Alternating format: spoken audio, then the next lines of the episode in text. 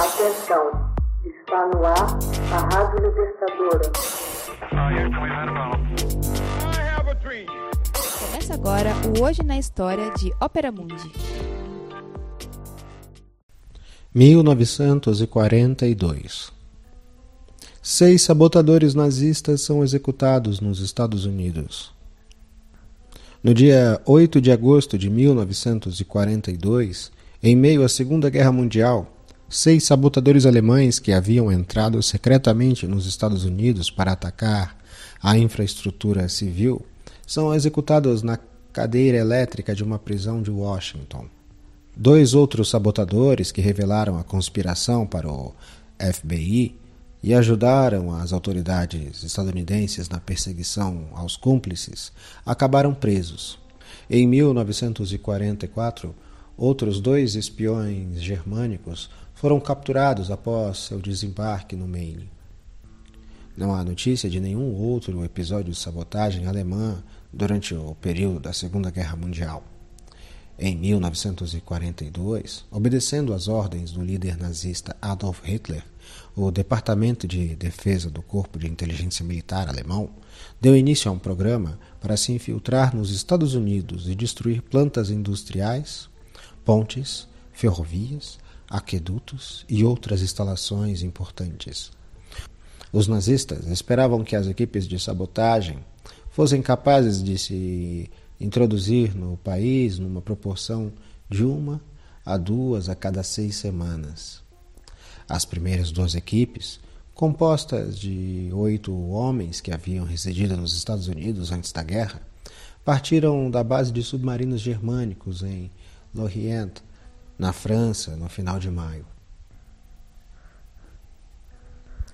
Pouco antes da meia-noite de 11 de junho, em meio a uma intensa neblina, o submarino alemão atinge a costa americana, em Long Island, e desembarca uma equipe que chega à praia remando num bote inflável.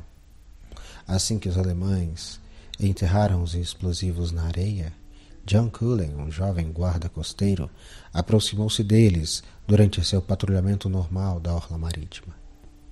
O líder do grupo, George Dar, oferece uma propina ao guarda costeiro que aceita o dinheiro prometendo nada revelar.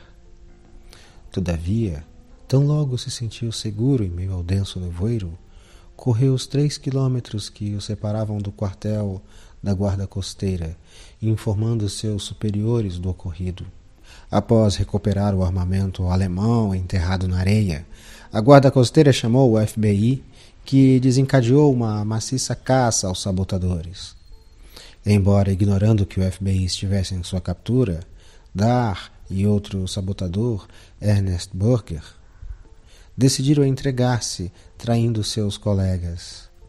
Em 15 de julho, Dar ligou para o FBI em Nova York, porém os policiais não levaram as informações a sério.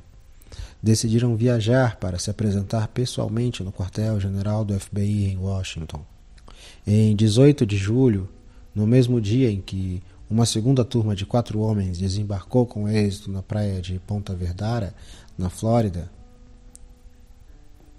Dar se entregou. Concordou em ajudar o FBI a capturar o restante dos sabotadores. Burger e o resto da equipe de Long Island foram apanhados em 22 de junho e em 27 de junho todo o grupo da Flórida foi preso.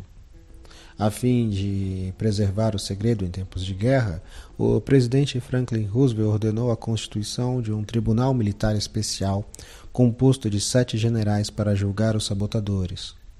No final de julho, Dar foi sentenciado a 30 anos de prisão, Burger a prisão perpétua com trabalhos forçados e os outros seis alemães sentenciados à pena de morte.